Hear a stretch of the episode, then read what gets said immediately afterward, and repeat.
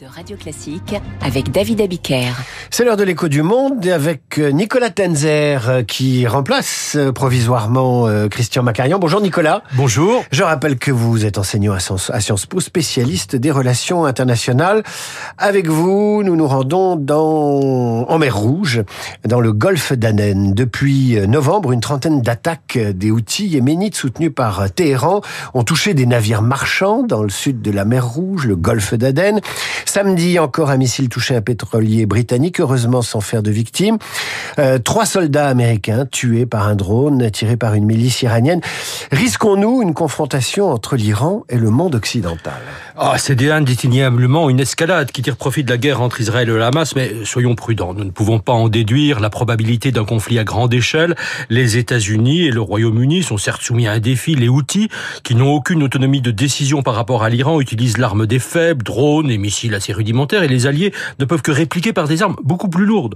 Mais ils ne sauraient ravager encore un pays, le Yémen, meurtri par une guerre qui dure depuis 2014, avec 400 000 morts, et a charrié son lot de crimes de guerre des deux côtés.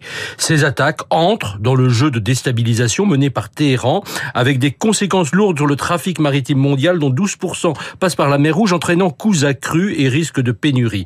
L'assassinat de trois soldats américains représente une gageure pour Joe Biden, dont l'éventuelle faiblesse pourrait profiter à Trump, qui avait fait, rappelons-le, exécuter le général iranien Qassam Soleimani. Alors pendant ce temps, l'Iran poursuit son programme nucléaire qu'il pourrait bien assez vite mener à son terme. Oui, et le porte-parole du Conseil de sécurité américain a déclaré à nos confrères de LCI que l'option militaire était sur la table tout en espérant que la diplomatie garderait toute sa place. Cela renvoie à la problématique biaisée de l'accord nucléaire avec Téhéran, signé à Vienne le 14 juillet 2015 par les cinq membres du Conseil de sécurité, l'Allemagne et l'Union européenne, dont les États-Unis de Trump s'étaient retirés en 2018. Cet accord avait conduit Washington du temps d'Obama à fermer les yeux sur les exactions de déstabilisation de l'Iran au Liban, en Irak, au Yémen précisément, en Palestine et en Syrie. Et là, la négociation de l'accord a été l'une des raisons du refus américain d'y intervenir. Ce même Iran fournit à Moscou des drones Shahed qui assassinent les civils ukrainiens. Le Hezbollah, bras armé de l'Iran, est actif dans le trafic de Captagon, une drogue dure, aux côtés du régime Assad.